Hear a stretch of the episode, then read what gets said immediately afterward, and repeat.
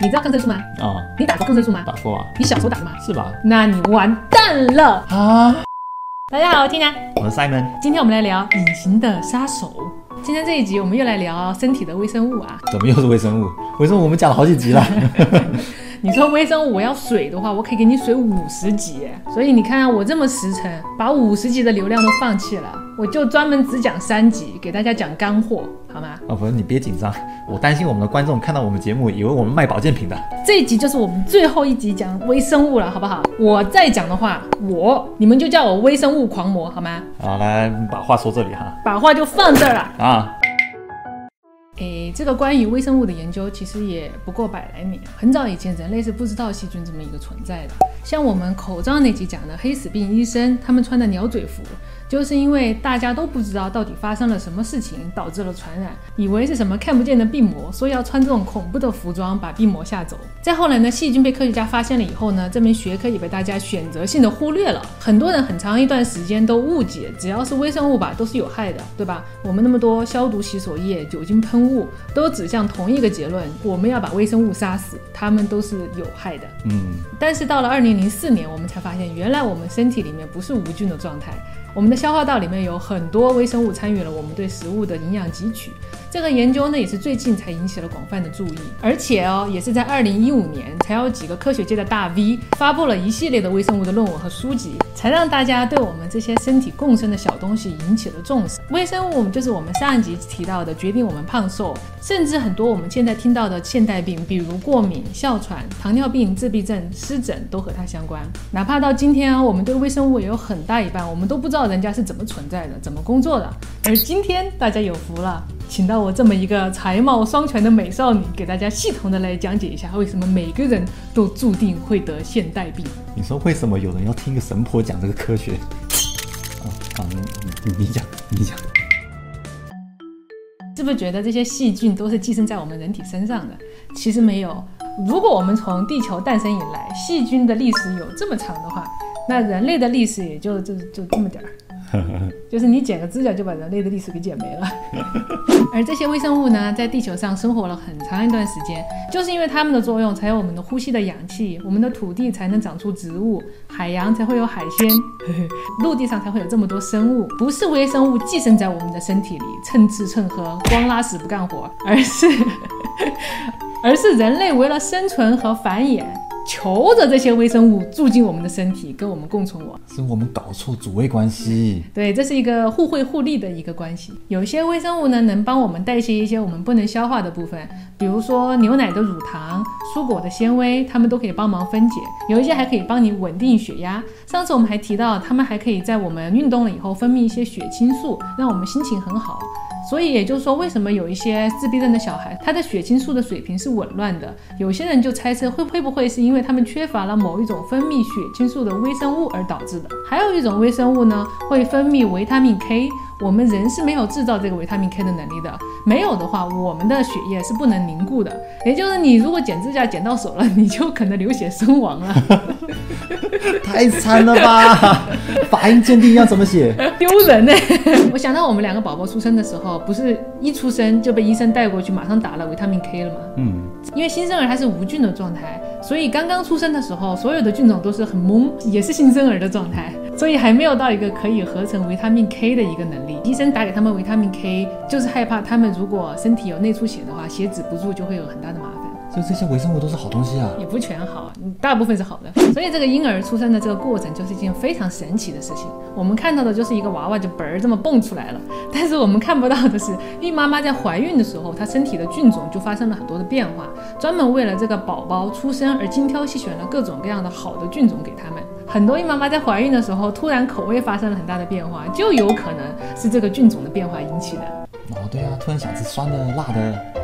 我想吃炸鸡和可乐呢。炸鸡妈妈，就是那个宝宝分娩出来的时候，就收到了这个孕妈妈给他准备的一个微生物大礼包。因为这个宝宝的身体就等于一个非常肥沃干净的土地，那些菌种进去了以后，先后顺序都有很大的讲究。先进去抢地盘那些会建立一个微型的生物圈，这个很重要。所以我们一生出来的时候，在无菌的状态下，就第一个接触到的是产道的微生物，然后我们马上要喝奶，就把这些微生物吞进去。而且国外的医院呢，还鼓励妈妈和婴儿在第一时间脱光衣服，赤诚相见，抱在一起，就是叫 skin to skin。嗯，就是这也是一种那种皮肤的微生物的交换。后来这件事情为什么变得越来越糟糕了呢？是因为现代人太讲卫生了，宝宝生出来的时候还没整明白就被抓去洗澡了。还有一些妈妈特别爱干净，穿的一身整洁和宝宝抱在一起。还有一个最重要的原因就是剖腹产太多了。当然，如果有什么生产的危险，一定要听医生的。但是我是指不要在正常的情况下刻意选择剖腹，那等于是你把你妈给你大礼包给丢了。你说我本来可以继承这些微生物大礼包，成为一个富二代，结果我被医生打劫了，劫的连底裤都没了。底裤怎么又没了？但是这个都不是最可怕的，最可怕的就是我们很小就可能已经打过抗生素了。今天我们就来讲，如果越小打了抗生素，你就越有可能肥胖伴随终身。像我这种瘦子是怎么解释啊？营养的东西我都吸收不了。就是你可能掉了大概三四层的那个微生物，你进去了，他们就不知道什么东西啊，什么东西啊，走吧。我的微生物进来，哎，好东西拿走，那搬回家的。太不整齐几点的狼性在哪里？哦，没有什么东西啊，啊，这是智障微生物啊。青霉素、抗生素这些的发现，的确是人类的一个很大的进步，救活了千千万万的生命。但是非常可惜的是，抗生素的广泛应用赶在了我们对微生物的认知之前到来的。这次看的这本书的作者呢，他曾经是一个美国总统防治耐药细菌顾问委员会的主席，怎么这么长啊？他也是一名资深的流行病预防专家。美国大概是在一九四零年左右开始大量使用抗生素的。他说，这个抗生素的效应可能会在四十年以后体现在这些人的身上，而肥胖和糖尿病病人，也就是在一九八零年左右，成了一个旋风的增长，成为一个社会普遍的现象。他就决定做一系列的实验，看看到底为什么抗生素影响了我们的身体。他做了第一个实验，把小白鼠分成了五组，第一组什么都不做，剩下的四组打四种各种不同的抗生素。呃，抗生素当然分很多种嘛，有药力强的，有药力弱的，所以他想看一下到底是哪一种会让我们变胖。结果非常的令他震惊，就是不管是哪一种，只要打了抗生素，我们的脂肪就会增加百分之十五。哦，这个抗生素绝对和肥胖是脱不了干系的。马上他做了第二个实验，他给出这样一个前提：微生物在我们发育的时候做出了很多的作用，所以比起成年人，他更担心的是小朋友打了抗生素以后会对他们的生活有什么影响。所以他就研究了两组小老鼠，一组小老鼠从他妈妈怀孕的时候就给他接触抗生素，而另外一组是长到二十四天，也就是大概人类一岁断奶的时候才开始打，发现的确有不一样，就是在那些出生还没有益生菌的小老鼠和一开始断奶小老鼠，在当下看不出变化，但是在十六周的时候转换成人类的话，大概是我们到中年的时候，从小接触抗生素的那组，它的体重就会明显的高于另外一组。而且恐怖的是，这些多出来的脂肪会跟随他一辈子。他发现刚断奶的那些老鼠身上携带了大量的乳酸杆菌，这个完全是从他妈妈身上带来的。而另外一组，因为他妈妈接触了抗生素，所以这个乳酸杆菌没有传到他的身上，而失去了这个菌种的危险，要到中年的时候才有所体现。所以在越小年纪接触到了抗生素，这个风险就越大。而这个风险因为时间的跨越，我们都经常忽视了这个问题。随后他又做了第三个实验，肥胖的因素是抗生素的影响多，还是高热量的食物越来越多的关系？所以他又让两组老鼠，一组打抗生素，一组不打，然后两组一起开始吃吃喝喝高热量的食物。正常的那一组长胖了一些，但是打过抗生素的那一组，雄老鼠的脂肪含量多了百分之二十五，而雌老鼠更厉害，多了百分之百。哦，嘣，这样，所以这也说明了，如果仅仅只是高热量的话，不足以让目前美国三分之一的人都超重，对吧？而且如果搭配了抗生素，它的效果不是一加一，而是成倍的增长。嗯，最后，因为这个实验也不可能应用在人的身上，所以为了还原我们目前打抗生素的现象的话，就是大部分人可能只在很短一段时间接受抗生素的治疗，那么这些菌种会不会恢复呢？所以他们做了四个实验，一组正常。一组打四周的抗生素，一组打八周，一组打二十八周，几乎是整个一生都在接触抗生素。最后发现，无论四周还是八周还是二十八周，它们都长得一样胖，脂肪含量都不少。而且他们还研研究了这些老鼠的菌种，如果用非常强效的抗生素的话，啊，正常的那组从他妈妈那边继承了大概八百个种类，而如果打过强效抗生素的只剩下两百，而且这两百几乎不太可能再恢复成八百种。所以，哪怕是非常短暂的抗生素治疗，在特别小的时候打了抗生素，这个影响会一直跟随我们的发育，永远改变我们的身体。这个受害者有多少呢？他们还找到了英国一万四千五百个孕妇，让这些妈妈报告他们自己的子女接受抗生素的情况，在孩子六个月、十五个月、两岁的时候报告他们孩子有没有打过抗生素。三分之一的孩子六个月就打了，而不到四分之一的小孩子两岁前还没打过抗生素。嗯，沦陷了，惨了。而且这三组比较的话，六个月以前打了的孩子，普遍长大后会更胖。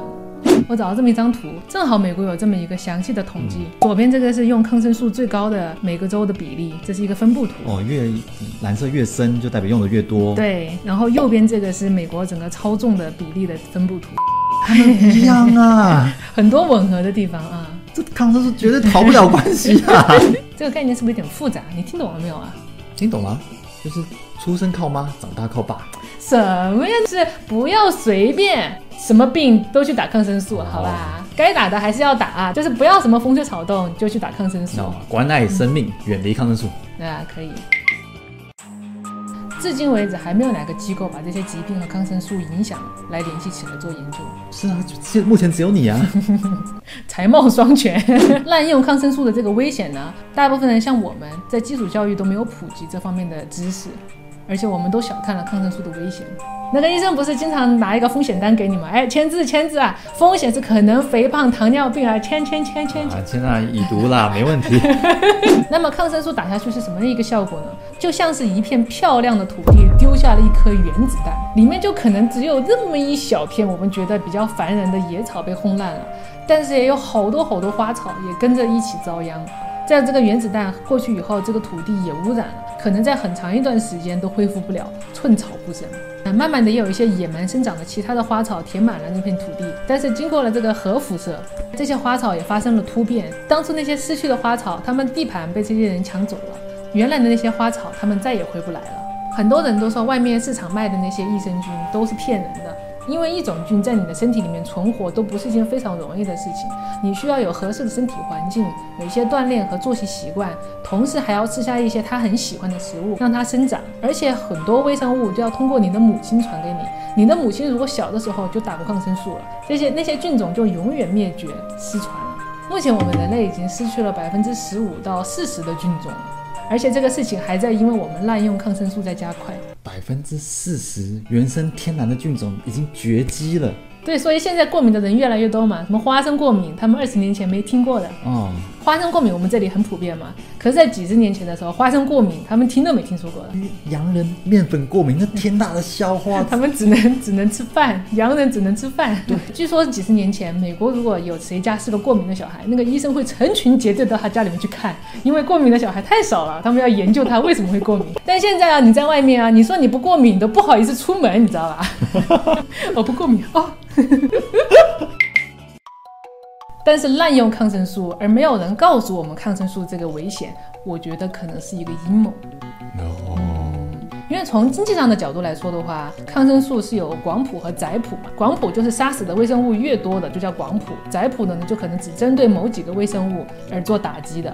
广谱因为它打击面大嘛，所以正好打到你治病的那个细菌的时候，它的几率更大。就跟你说的嘛，要么用核弹直接砸下去，要么放个小鞭炮。你让小鞭炮正好砸中，很不容易，对不对？你那个核弹一过去，是人是马都给你消灭了，对吧？从经济上的角度来说的话，药厂它要花那么多钱去制药、去研发，肯定是受众更多、更多的收益，它才会去研发。而当大家都觉得这个药有效的时候，就没有人去质疑杀死了这么多微生物，它的后果是什么？嗯，大家只看到病好了。但是没有看到，可能几十年后会有肥胖、会有糖尿病的风险。而且医生嘛，医院他的职责就是治好你，对不对？嗯。他在快速诊断了之后，不能判断这是细菌还是病毒引起的时候，他有可能自发的，也有可能是家长要求的开抗生素。因为不开抗生素，他就要面临，如果这个孩子有任何的危险，他没有开抗生素，他就会被告；而他开了抗生素，可能将来有危险，但是他现在他就是一个好医生。是啊，医生只负责帮你治好，他不负责把你治好一辈子。就是保质期只有三个月。而抗生素做了什么？它杀死我们身体的微生物，让我们肥胖，养活了快餐和瘦身的行业；让我们老了以后得糖尿病，养活了医疗和药企；让我们和我们的小孩过敏，养活了各种过敏的行业，比如呃敏感肌的美容行业，或者是抗过敏的食品行业，对吧？这都是一个大的商业链。那么，既然有利益驱使，他为什么要告诉你这个抗生素是有危险的？咦，就算是死，我也不打抗生素的不是你不去医院就碰不到抗生素，啊！其实有可能我们的自来水里面它就有抗生素。为了保证这个水里面的纯净度，不能有微生物，而且他们有很长一段时间，那些畜牧业他们给牛打抗生素，牛奶里面有，呃，甚至有一段时间，他们鸡啊、牛啊、鸭，他们都因为群聚在一起，有可能有感染的风险，所以他们选择给它打了一些抗生素。但是防止这些牲畜在聚集的时候感染疾病，只是他们一个官方回答。他们还想干嘛？他们其实，在这些动物生出来的时候，就给他们打了最小剂量的抗生素，让他们长得比一般的要大百分之三十，这样他们就可以卖更多的钱，然后肉更肥，鸭子更大。